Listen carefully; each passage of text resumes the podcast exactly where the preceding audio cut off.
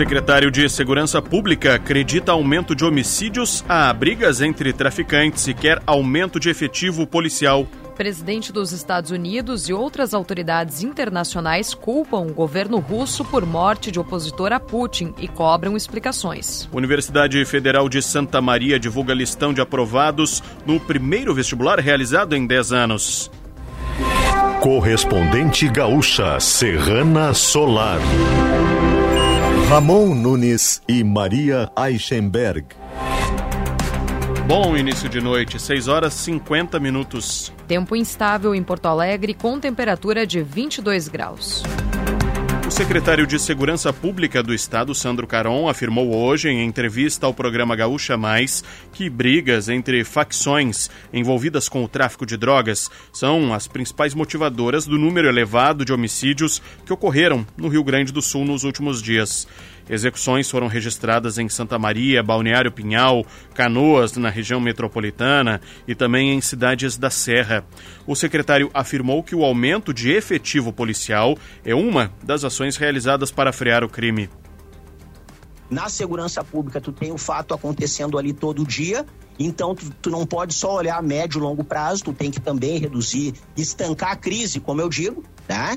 combater a sangria mas a gente tem que pensar a médio e longo prazo, sim. Né? O, o Rio Grande do Sul, por exemplo, é, nós tivemos o ingresso de mais de mil integrantes da segurança pública. A gente vem tratando com o governo do estado, apresentando um pleito por mais chamamento de servidores para a gente estruturar melhor as forças de segurança Caxias do Sul é a cidade que mais preocupa neste momento, segundo o secretário. A situação atual é descrita pelo secretário como uma crise pontual. Em 15 dias de fevereiro foram registradas 99 mortes violentas. Uma mulher ainda não identificada foi baleada em uma loja junto a um posto de combustíveis no bairro Bela Vista, em Caxias do Sul. O crime ocorreu por volta das duas e meia da tarde de hoje. A polícia investiga a motivação e faz buscas pelo suspeito. Um homem de 51 anos foi preso em flagrante em Nova Petrópolis por armazenamento de pornografia infantil. O envolvimento do homem em plataformas de jogos infantis também foi confirmado. A preocupação é sobre o acesso direto a potenciais vítimas online. Trânsito.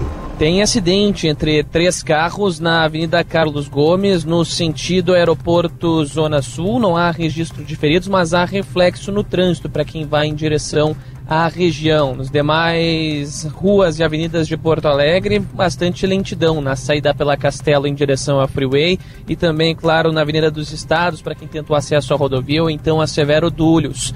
Movimento na BR-116 já normalizado na região do Parque Zoológico, em Sapucaia do Sul, por conta de um protesto de moradores do município em razão de falta de obras em uma estrada da cidade. Para quem sai em direção ao litoral pela Freeway, movimento bastante tranquilo até a região de Glorinha. Com o trânsito, Jean Costa. Serrana Solar, a minha escolha certa. Os Estados Unidos culparam o governo da Rússia pela morte do opositor Alexei Navalny. O presidente dos Estados Unidos, Joe Biden, afirmou hoje três vezes que o presidente russo, Vladimir Putin, é o responsável. O Ministério das Relações Exteriores russo reagiu, afirmando que os Estados Unidos deveriam se limitar a esperar resultados oficiais da investigação médica. Charles Michel, presidente do Conselho da União Europeia, escreveu nas redes sociais que a entidade considera o regime russo o único responsável. Outros líderes cobram ou cobraram a Rússia. O secretário-geral da OTAN, Jens Stoltenberg, exigiu que a Rússia esclareça as circunstâncias do ocorrido. A causa da morte do opositor de Putin não foi divulgada. O Ministério da Justiça e Segurança Pública do Brasil prorrogou até o dia 21 a suspensão de banhos de sol, visitas sociais e outras atividades nos presídios federais. Ficam mantidos os atendimentos de saúde e de advogados e o cumprimento de decisões judiciais. Ontem, o Ministério havia lançado a proibição até hoje, após a fuga de dois presos da Penitenciária Federal de Segurança Máxima em Mossoró, no Rio Grande do Norte. A Polícia Federal recolheu hoje o que chamou de material biológico em uma propriedade rural próxima ao Presídio de Segurança Máxima de Mossoró, no Rio Grande do Norte. As amostras foram encontradas em uma casa onde os dois furtaram roupas e objetos. Ainda nesta edição, vereadores de Porto Alegre definem todos os integrantes de CPI e investigação sobre a atuação da CE Equatorial na capital começa semana que vem. Cidade do Vale dos Sinos poderá ficar sem água amanhã. Faça o investimento certo para este verão, com os melhores instaladores solares do estado. Escolha Sistema Fotovoltaico com a distribuidora Serrana Solar. Temperatura de 22 graus em Porto Alegre, também em Passo Fundo, 19 graus em Caxias do Sul, 23 em Santa Maria e 24 graus em Pelotas e em Rio Grande. Confira a previsão do tempo com Cleo Kuhn. Agora à noite a gente tem, pelo menos até o começo da noite, chance de chuva. Depois vai embora. Mas na madrugada a gente terá aqui e ali alguma chuva ainda leve. A tendência é que o calor aumente na tarde de sábado e principalmente na tarde de domingo, por causa das temperaturas altas, um pouco de umidade. Entre o meio e o final da tarde teremos pancadas de chuva em vários pontos do estado. E isso deve continuar pelo menos na segunda-feira da semana que vem. Agora em Porto Alegre, 22 graus, 6 horas 56 minutos. Foi concluída na tarde de hoje a indicação dos 12 vereadores de Porto Alegre que ficarão responsáveis por investigar a atuação da CE Equatorial na cidade. Na próxima quinta-feira, a CPI será instalada e o grupo terá sua primeira reunião. Terá o grupo 120 dias para solicitar e analisar documentos e convidar ou convocar pessoas que sejam consideradas fundamentais para a investigação. A Universidade Federal de Santa Maria divulgou na tarde de hoje o resultado do vestibular de 2024. O listão foi publicado no site da UFSM. A próxima etapa dos selecionados deve ser a confirmação da matrícula. As aulas do primeiro semestre começam em 11 de março. São ofertadas mais de 1.800 vagas para ingresso neste ano. A Prefeitura de Alvorada informou na tarde de hoje, por meio de nota, que ainda não foi notificada sobre a operação da Polícia Civil realizada na manhã de hoje no Conselho Tutelar da cidade. A suspeita é que servidores estavam se beneficiando da estrutura do órgão para fins particulares. Ninguém foi preso. Serviço.